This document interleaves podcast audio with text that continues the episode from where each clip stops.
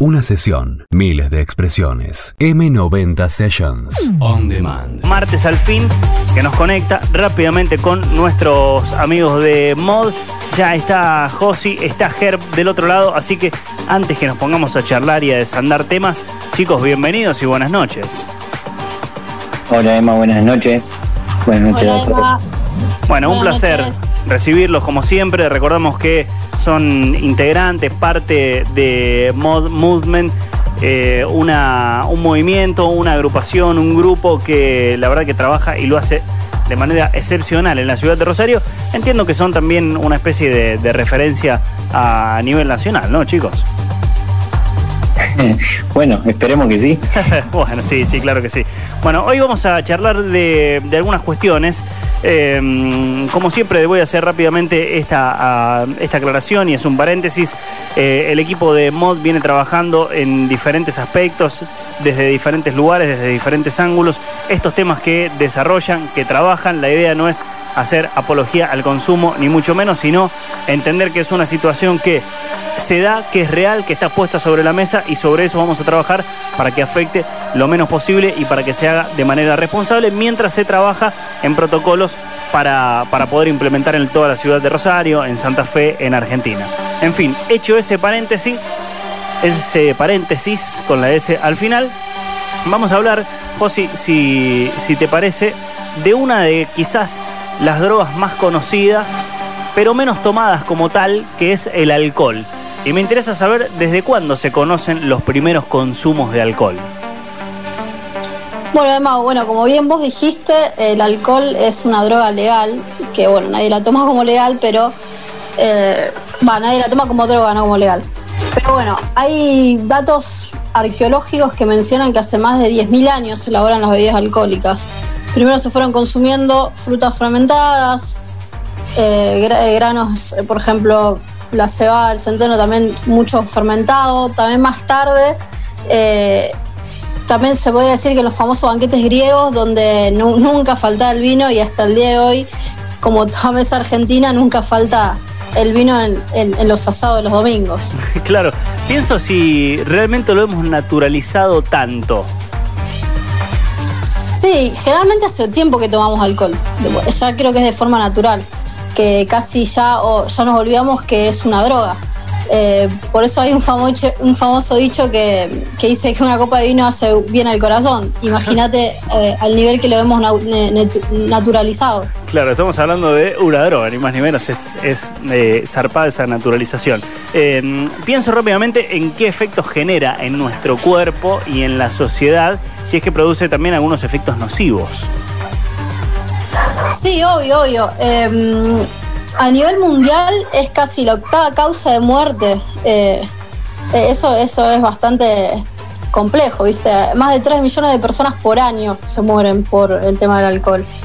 Eh, se produce también la mayor cantidad de muertes por sobredosis y la que más causa factores de riesgo para generar otras enfermedades y discapacidades también. Después en nuestro cuerpo también es como que no nos hace para nada bien porque contiene, el, contiene etanol, el etanol se absorbe por el estómago y por, la primera parte del intestino delgado. O sea, por eso se dice que se pega, eh, que, o sea, que pega mucho más cuando comemos, eh, cuando no comemos, cuando no cons- consumimos nada en el estómago. El alcohol ahí es cuando hace ma- mayores tragos. Después también la sangre se distribuye por todo el cuerpo a través ¿viste, de los tejidos, incluyendo el cerebro, donde ahí interactúa con muchas redes neuronales, eh, dándonos ese efecto que, que todos eh, llamamos como borrachera. Entiendo. Nosotros hemos hablado en diferentes ocasiones y tratando de, catalogar las diferentes drogas. En este caso, ¿qué tipo de droga es en cuanto al efecto que produce? Bueno, el alcohol es una droga depresora de nuestro sistema nervioso, porque produce una re- reducción de la actividad neuronal. Por eso a veces es que eh, estamos ahí como medios, eh, como, un, como un delay cuando estamos medio eh, en pedo, por así decirlo. Sí, claro.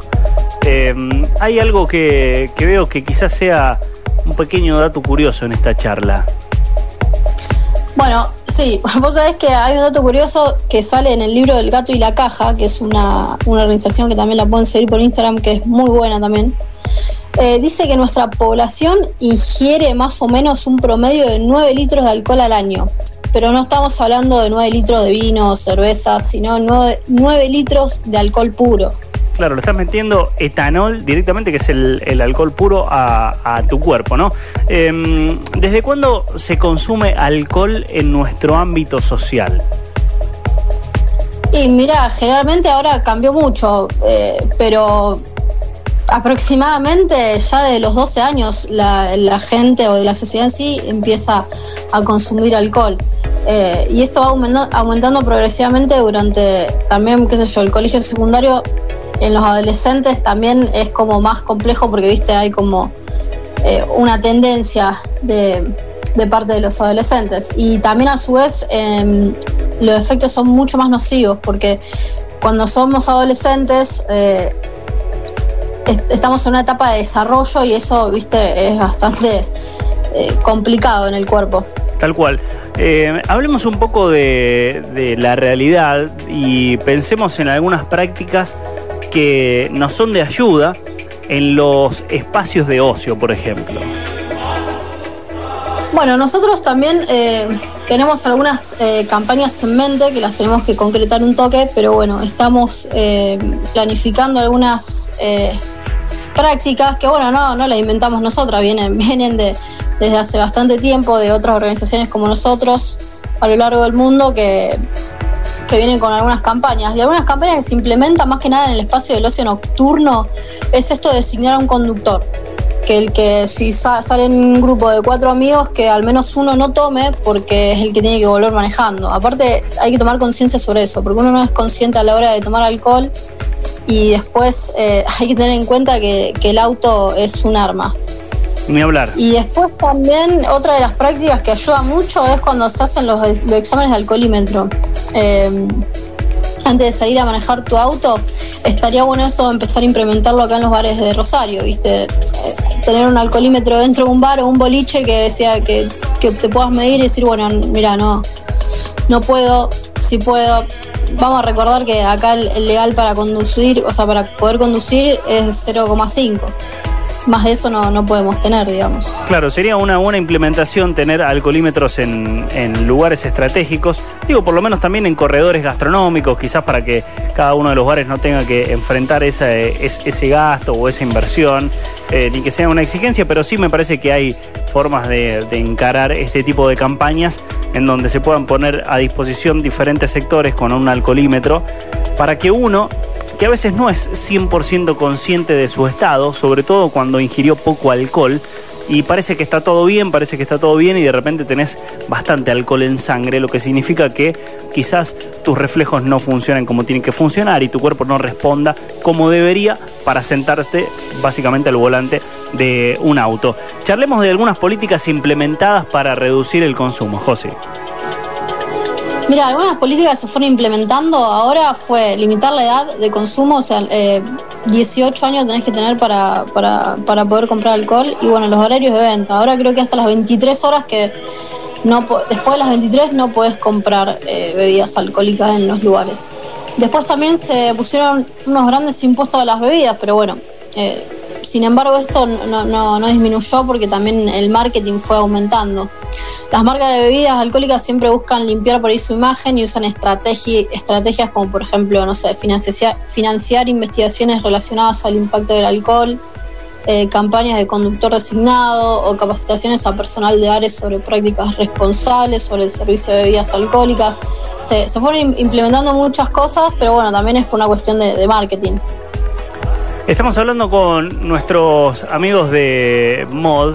Eh, estamos hablando principalmente de quizás dos de las drogas que eh, son más consumidas y que, mm, bueno, uno ya le ha perdido ese ese título de droga por estar tan naturalizado, algo que charlábamos al comienzo eh, cuando hablábamos del el alcohol. Mm, perdóname, José, que me perdí si, si cerramos con esa última etapa y pasamos a hablar de la segunda o nos quedó eso pendiente. No, no, cerramos con la de tabaco, ya viene Ger. Perfecto, vamos entonces a el, segundo factor, la segunda droga popularmente conocida que es el tabaco, una droga que se puede adquirir libremente a pesar de ser gravemente adictiva y causar daños en el organismo, algo que aparentemente todo el mundo sabe, pero sin embargo ahí está. Ger, ¿cuál es el principal componente adictivo? Bueno, el principal componente adictivo es la nicotina. La nicotina es un alcaloide muy tóxico, que es lo que contienen las hojas de tabaco, y también lo podemos encontrar, pero en menor cantidad, en otras plantas como en el tomate, en la berenjena y en la papa. Lo que hace este componente es actuar como un insecticida natural. Bien, ¿y en nuestro cuerpo cómo actúa la nicotina? Bueno, el viaje de la nicotina, digamos, al cerebro empieza cuando vos prendés el cigarrillo. Las hojas de tabaco, cuando se queman, llegan a los pulmones y ahí eh, en los pulmones, en los alveolos, absorben las partículas de humo. Así va pasando al sistema circulatorio y lo lleva todo el organismo hasta el cerebro. Ahí se difunde y se pega a las neuronas del sistema de recompensa y, e induce al cerebro a liberar dopamina y generarte el placer que tenés cuando fumas un cigarrillo. Bien, recordemos que la dopamina es justamente la encargada de generar esa sensación de placer, ¿no? Exacto. Tenemos algunos datos sobre nuestro país, Ger. Bueno, en Argentina el tabaquismo produce más de 40.000 muertes por año. Y sin embargo, muchos, incluyéndome, muchos todavía no lo podemos dejar. Em, genera más de 21 mil millones de gastos en costos sanitarios por personas que padecen enfermedades relacionadas al tabaquismo. Bien, eh, me, dejaron la parte difícil que es eh, decir esta palabra, pero hablemos de las benzodiazepinas. ¿Está bien? Que son los ansiolíticos, los sedantes, entre otras. Muy bien. Son drogas sedantes que se tratan para calmar la ansiedad, el insomnio, tienen propiedades ansiolíticas para calmar la ansiedad, hipnóticas para inducir el sueño y sedantes, tranquilizantes. Estas drogas han sido exitosas, sobre todo en esta etapa de urbanización, sobre todo para los habitantes cargados de estrés que quieren por ahí bajar un cambio luego de su rutina. Claro, estamos hablando ya de, otra droga que también es em, de, libre acceso y es quizás moneda corriente para muchos y ya deja de considerarse como una droga en sí, está tan naturalizada como el tabaco y como el alcohol, que pierde esa preocupación. Y mm, pienso, ¿cuál es el objetivo de esta sustancia, Ger? Y el objetivo es calmar los síntomas de cuadros psiquiátricos de manera efectiva y segura. La idea también es no disminuir las capacidades intelectuales y el rendimiento físico de quien lo consume, ¿no es cierto? Bien, pero si pensamos, ¿por qué el cuerpo nos responde con estrés y ansiedad? La ansiedad y el estrés son una respuesta normal de nuestro cuerpo. Estos son conductas que nos incitan a estar alerta y estar preparados para tomar decisiones rápidas. Son defensas del cuerpo que nos permiten sobrevivir ante potenciales peligros. A estas manifestaciones se pueden complementar taquicardia, aumento de la respiración, temblores, transpiración, debilidad y cansancio, mientras que a nivel psicológico pueden surgir sentimientos de peligro, falta de poder, tristeza e inquietud. Bien, ¿y mm, en qué caso se deben consumir las benzo? Y la idea es que, o la recomendación siempre es que se consuman bajo un estricto control médico y con un criterio adaptado a cada persona. Si bien una pastilla puede hacer desaparecer momentáneamente ese problema que venís padeciendo, lo cierto es que no va a responder a, resolver el trasfondo de tu problema. Bien, y mm, si hablamos de cómo se consumen. Se pueden administrar de forma oral, endovenosa, intramuscular y rectal. Cuando entran en la sangre, circulan por todo el organismo y llegan rápido para bajar un cambio.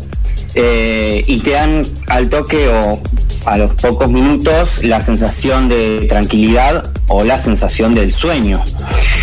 Lo peligroso por ahí es que en dosis mayores pueden causar un estado de confusión o hasta te pueden llegar a hacer perder la conciencia. Y bueno, hay que tener siempre cuidado con el, las mezclas con alcohol, siempre que el riesgo es eh, aún mayor. y hay que tener en cuenta, ya que son drogas depresivas, tanto el alcohol como eh, las benzo, eh, así que reducen la actividad de las neuronas y son las encargadas de controlar el ritmo respiratorio, así que bueno, hay que tener precaución con eso. Claro, estamos mezclando dos eh, drogas depresivas. ¿Cuáles son los Sí. efectos secundarios de las benzo, Ger? Además de estos efectos, pueden causar adormecimiento, mareos, faltas de coordinación, disminución de la concentración y de la capacidad de estar alerta. También pueden desarrollar eh, deterioro eh, de la actividad cognitiva, es decir, de la memoria, de la actividad sexual, como problemas de erección, disminución del líbido y tener resaca después de ingerirlo, como dolor de cabeza, tener depresión, alteración del ritmo cardíaco, hipotensión, dolor de pecho, temblores, debilidad, entre otros síntomas. A pesar de, de estar en el primer lugar entre los medicamentos responsables de estas intoxicaciones complicadas, es una de las drogas que más vemos con marketing y publicidad. Bien, entonces si tenemos que recomendar algo, ¿qué puede ser? Y la idea sería no consumirla si vas a manejar un vehículo, en principal. Eh, ni siquiera tomarlo en dosis moderadas porque estarías poniendo en riesgo tu vida y la vida de los demás. Y recordamos entonces que Entonces, eh, la prevención está enfocada al monitoreo continuo y estricto tratamiento psicológico, siempre que va adecuado a cada caso, eh, junto a los farmacológicos alternativos recetados siempre para cada patología y por cada especialista.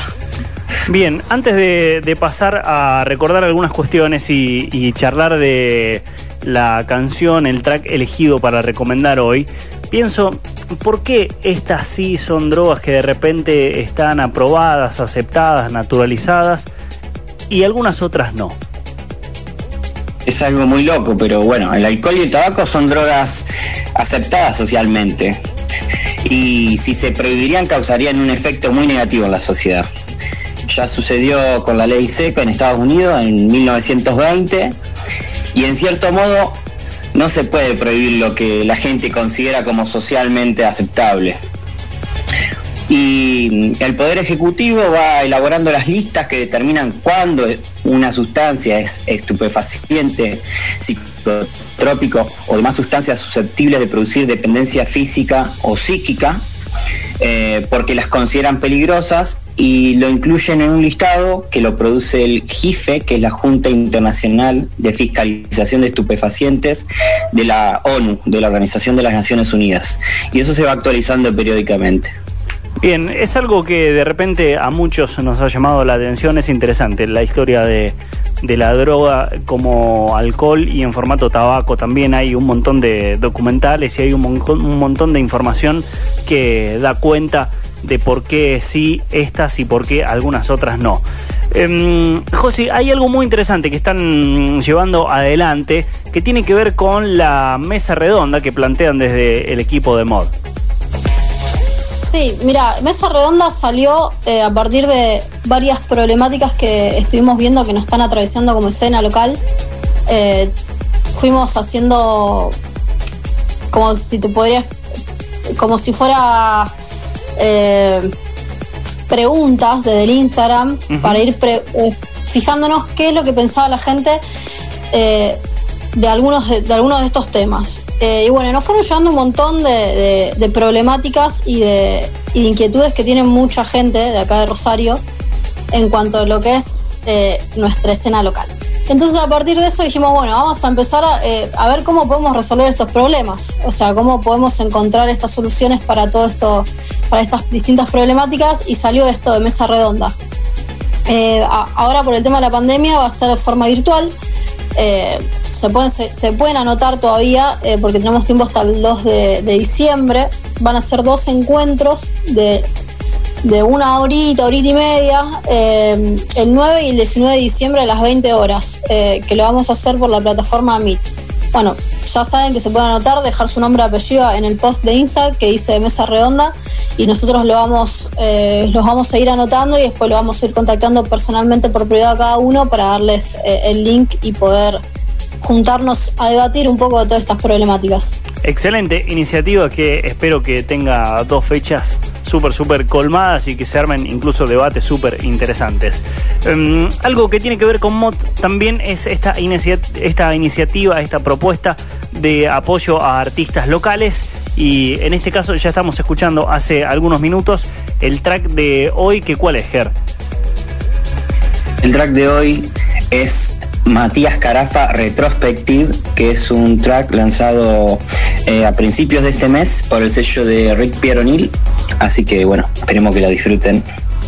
Nos quedaremos escuchando el tramo final de esa canción, pero los invitamos, por supuesto, a buscar más información, a conocerlo y a escucharlo entero, a descargarlo, a comprarlo, a compartirlo y por supuesto que los invitamos también a conectarse con mod.movement, así los encuentran en las redes y nosotros chicos nos vamos a encontrar el próximo martes o en la próxima ocasión. Como siempre, un placer compartir esta charla con ustedes, Ger y José del otro lado. Un placer, Emma, muchas gracias. Muchas gracias, Emma.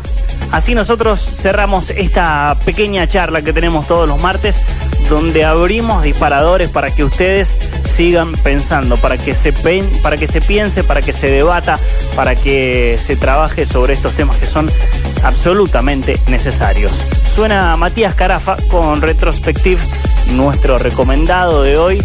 Nosotros desde aquí nos vamos a la pausa. M90 Sessions, lunes a viernes, de 20 a 22, por M90 Radio.